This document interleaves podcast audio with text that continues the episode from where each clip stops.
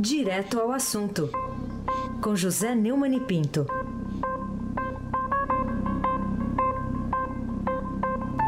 Oi, Neumani, bom dia. Bom dia, Raíssem Abac. Bom dia, Camila Tulinski. Bom dia. Bom, bom dia, Almirante Nelson. Bom dia, Moacir Biasi. Bom dia, Ana Paula Rola. Bom dia, Manuel Bonfim. Bom dia, ouvinte da FM 107.3, Rádio Eldorado.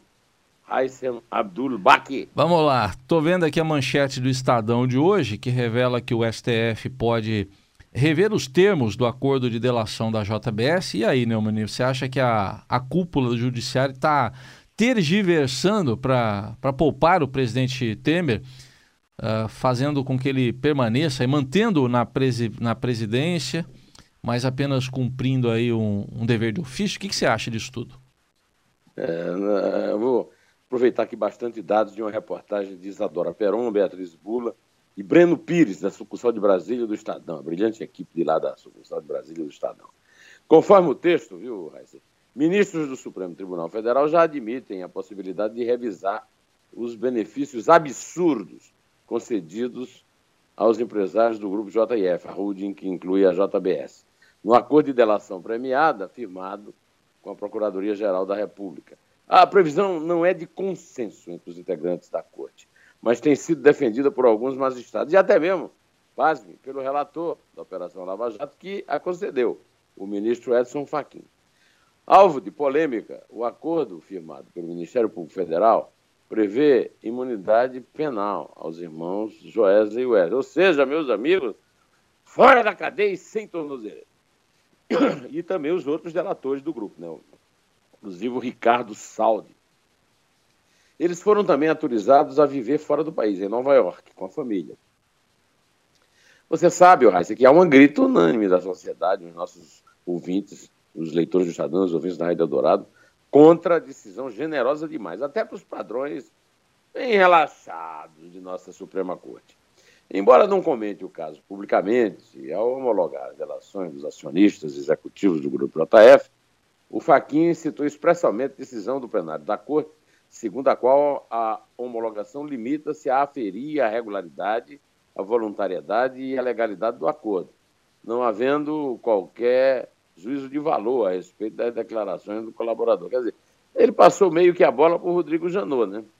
O relator da, da Lava Jato grifou no despacho um trecho sobre a não realização de juízo de valor. Ou seja, é apenas ele atesta que está tudo legal, que ninguém foi pressionado, etc. Sobre os fatos delatados. O, o, o Faquin ainda escreveu que não cabe ao Judiciário, neste momento, a emissão de qualquer outro juízo quanto ao conteúdo das cláusulas acordadas. As menções são indicativos do próprio relator sobre o pensamento dele a respeito dos benefícios acertados na delação firmada com o Ministério Público. A Lei 12.850, de 2013, que é, regulamenta a colaboração premiada, prevê que na homologação o juiz verifica a legalidade do acordo, mas a eficácia do que foi delatado deve ser analisada na sentença e resultar de investigação feita com base na delação. Isso significa que é preciso, após as investigações, verificar se os fatos revelados se comprovaram e se o acordo surtiu efeito. Né? No cantinho do Moreno, no Globo de ontem, o colega Jorge Baixo, Jorge Baixo Moreno, pôs uma pimentinha aí nesse molho, publicando uma notícia intitulada Vacinação. Me lembrou a valsa, fascinação, né? A notícia dá conta de que o relator da Lava Jato, citado Edson Fachin, vacinando-se, talvez, contra maldades de senadores governistas é, que estão espalhando que, como candidato a uma vaga no Supremo em 2015, ele circulou pelo Senado na companhia do delator Ricardo Saldi, não tem negado a quem ele pergunta que, de fato, obteve ajuda do pessoal da JBS para pedir votos a parlamentares. E acrescenta que, na época, não imaginava que as relações do grupo com o Congresso fossem promíscuas. Se soubesse, não teria aceitado ajuda. Né? Tá certo, vamos acreditar, né? Seria o caso de lembrar o compadre Washington, viu, o Heisen, naquela famosa propaganda na televisão. Ele não sabe de nada, o inocente. Até meu neto de três anos, que mora em Genebra, na Suíça, lá junto com Jamil Chad, né, sabia que a JBS era um antro de bandidos cevados por dinheiro nosso, do BNDES, por decisão do amigão Lula da Silva. E só Vaquim, como a Carolina do Chico Buarque, não sabia de nada quando pedia votos. Almirante Nelson, toca uma gargalhada do Rabugento aí para ele. O Bugento é esperto, né? Ele tá sempre é... aqui. Na terça-feira, Raiza, dois ministros do Supremo defenderam publicamente viu, o entendimento quando participaram de um debate sobre delação premiada em Brasília. Um foi o ministro Marco Aurélio, foi noticiado pelo Estadão, eu também comentei aqui, e afirmou enfaticamente que quem fixa benefício é o Poder Judiciário. Segundo Marco Aurélio, o, o MP não julga. Quem julga é o Estado juiz e não o Estado acusador. Também presente ao evento, aliás, eu vivo lembrando isso, apesar de não ser muito amigo do Marco Aurélio, eu vivo lembrando isso aqui. O, o, o procurador não é juiz, é acusador. Também presente ao evento, o único, ou seja, é parte o, único ministro do STF indicado pelo presidente Michel Temer, o Alexandre Moraes, afirmou que a fixação dos benefícios para os geradores só deve ser feita na fase final do processo, após ficar comprovado que o que foi dito pelos delatores é verdade e foi essencial para desbaratar a organização criminosa. Está tudo muito bonito, mas os caras estão soltos lá em Nova York, com a família, né? Em caráter reservado, outro ministro da corte, que os repórteres do Estadão não dizem quem é, também admitiu a revisão da colaboração da JBS. Integrantes do Supremo ressaltaram que isso se aplica a qualquer acordo de delação premiada. Se a investigação não confirmar os fatos revelados, eu também vivo insistindo para dizer que, de, de fato, delação não é prova, mas em razão de problemas na delação, o delator pode ficar sem os benefícios previstos. É bom lembrar isso para não ficarem. Ah, só tem delação. O que foi dito e produzido em termos de provas continua sendo aproveitado pelo Ministério Público Federal, Heisen. Bom, mas uh, uma decisão que reveja esse excesso de bondades para os irmãos, que você chama de Esley Safadões, é, pode alterar o destino do, do presidente e, em consequência, do país? Ele diz que o país não para? Ô, oh, Heisen, a sorte do governo Temer está lançada e tem data para os dados serem jogados à mesa. Né? O Supremo ficou de marcar para a próxima semana a decisão se vai ou não autorizar a investigação pedida pelo Janot, né? em que a, o presidente é acusado de crimes graves, corrupção passiva, obstrução à investigação e lavagem de dinheiro. Terça-feira seguinte, na, no dia 6 de junho, é marcado o julgamento do relatório de Herman Benjamin no Tribunal Superior Eleitoral, TSE, da ação do, do PSDB contra a chapa Dilma Temer na reeleição de 2014. Né? A manutenção do governo também depende do apoio de seus aliados no Congresso. Por exemplo, o PSDB, que move a ação. Após uma reunião de quase três horas na residência do meu vizinho aqui, o ex-presidente Fernando Henrique, é, da qual participaram o governador Geraldo Alckmin, o prefeito João Dória, o presidente interino do PSDB, o senador Tasso Gereissati, do PSDB do Ceará, vinculou a decisão do partido sobre a permanência no governo Michel Temer ao julgamento que eu falei no, no, no TSE. É o famoso muro. O PSDB não desce do muro. Nós estamos dando como uma data importante o julgamento, dia 6. E até o dia 6, ver o que acontece no dia 6. Eu lembro que já comentei aqui que o DEM segue na sombra do PSDB e também não se define a respeito do o que o julgamento vai, afinal, levar o partido a fazer. Ele, é, o PSDB, como o Temer, está empurrando tudo com a barriga e o DEM atrás. Não é mesmo, Heisen? É, então estão fazendo isso, né? Nova tática aí. Mas você não conta então, Neumann, com a hipótese de o presidente da Câmara, o Rodrigo Maia, aceitar o pedido de impeachment da Ordem dos Advogados do Brasil e repetir o antecessor, o ex-deputado Eduardo Cunha, é, e depor o chefe de governo no impeachment, como fez aí no impeachment da Dilma? Primeiro eu quero, assim, eu, eu, eu, não quero, eu não quero roubar a expressão. Wesley Safadões é, é uma expressão do Augusto Nunes. Hum, é, tá. em, em, segundo, Raíssa, o, o, o, PSDB e não o Alex Muralha do Flamengo merece o título de Muralha. Né? De fato, de fato, a Ordem dos Advogados do Brasil quer Michel Temer fora da vida pública por oito anos. Da presidência da República também. Ontem, a entidade máxima da advocacia, que teve papel relevante no impeachment de Collor, quando era presidida pelo Marcelo Lavené, é, protocolou na Câmara denúncia contra o presidente no episódio JBS, com pedido de impeachment do PMDBista. Né? Eu, eu gostaria de ouvir o Cláudio Lamarck, porque ele se expressa com muito mais clareza e defende a, a ideia dele melhor do que eu, né? Ô, Almira, toca o Lamarck aí.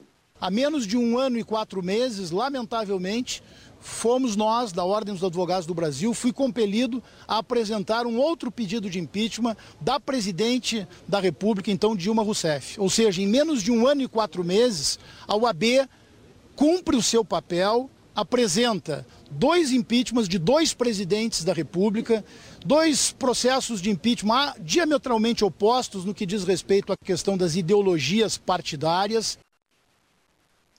Ô, ô Heisen, hum. eu acho, eu acho que dificilmente este, como outros, parece que 11 pedidos protocolados na Câmara, prospere sob a presidência do Botafogo, que eu também chamo de Bolinha, aquele herói da, dos quadrinhos na minha infância, né? Heisen.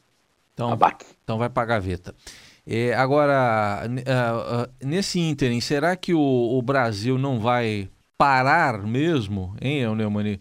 Porque o presidente está falando, já vamos ouvir até inclusive aqui, ou, ou é só basófia, né? O presidente abalado aí pelas denúncias de participação em corrupção.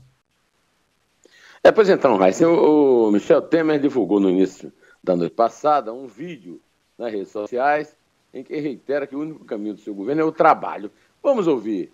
A voz dele é feia, mais feia do que a minha, mas vamos ouvir o Temer. O Brasil não parou e não vai parar. Continuamos avançando e votando matérias importantíssimas no Congresso Nacional. As manifestações ocorreram com exageros, mas deputados e senadores continuaram a trabalhar em favor do Brasil e aprovaram número expressivo de medidas provisórias sete em uma semana. E a reforma trabalhista avançou no Senado.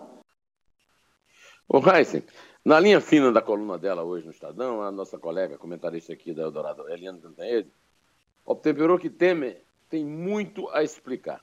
Passada mais de uma semana de explosão da bomba H, o presidente apelou para chicanas, até para um perito trapalhão, Ricardo Molina, mas explicar mesmo que é bom, até agora, sabe como é que dizia minha avó, hum. Na dica de nada, Raíssem Abac.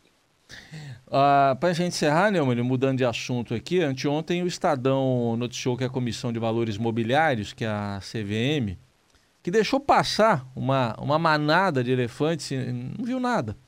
Bom, essa comissão abriu mais dois uh, processos administrativos para investigar agora a JBS. E a era do deixa para lá acabou no Brasil, então, depois da delação do, dos Esley Safadões? É, vamos, vamos, vamos esperar o fim né, da, da investigação da CVM. Mas a matéria da Alexa Salomão, do Renato Carvalho, do, da editoria de Economia do Estadão, disse que a CVM iniciou cinco ações na semana passada para apurar a atuação da JBS no mercado do dólar futuro, obter explicações sobre a movimentação do banco original, que aliás foi presidido pelo Henrique Meirelles, ministro da Fazenda, que é também do grupo JBS, no mercado derivativo, para entender negociações do acionista controlador, a FB Participações, com ações da companhia, além de pedir esclarecimentos sobre as delações. Um dos novos processos trata da veracidade da divulgação dos controladores diretos e indiretos, até os controladores que sejam pessoas naturais da Blessed Holdings, que está no grupo de controle da JBS.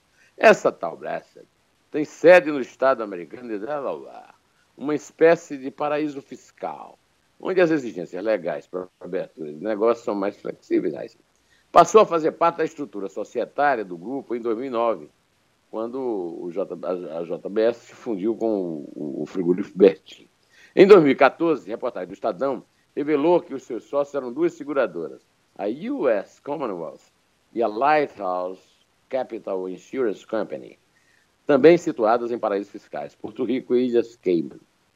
Esse tipo de estrutura, Heisen, é usada para a proteção de patrimônio sem revelar o verdadeiro sócio.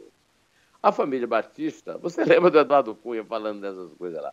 Não estou lembrado mais como era, qual foi a, a saída dele. Mas na semana passada, a informação que chegava era de que a Blessed tinha como sucessor uma apólice de seguro cujos beneficiários, cujos beneficiários seriam o ex-presidente Luiz Inácio Lula da Silva e a família dele.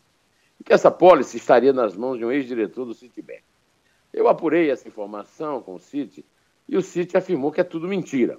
Dessas lendas aí que circulam em redes sociais. Eu não tenho por que duvidar. Agora, eu tinha até decidido deixar esse assunto de lado, é, mas a reportagem na Economia do Estadão lembrou que está na hora da CVM recuperar o tempo que ficou. É, que nem a, a Carolina do Chico. Né? É, o tempo passou na janela e a CVM não viu. Não viu nada. É mais um caso aqui para ser submetido ao compadre Washington e o seu famoso anúncio na TV.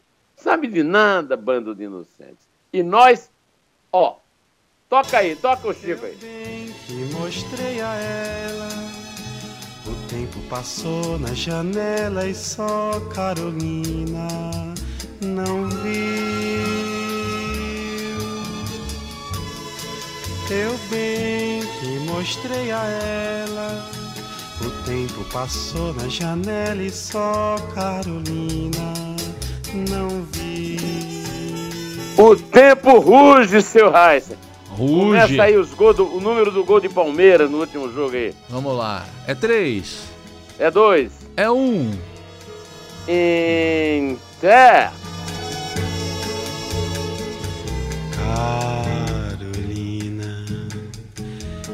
Seus olhos fundos guarda tanta dor, a dor de todo esse mundo.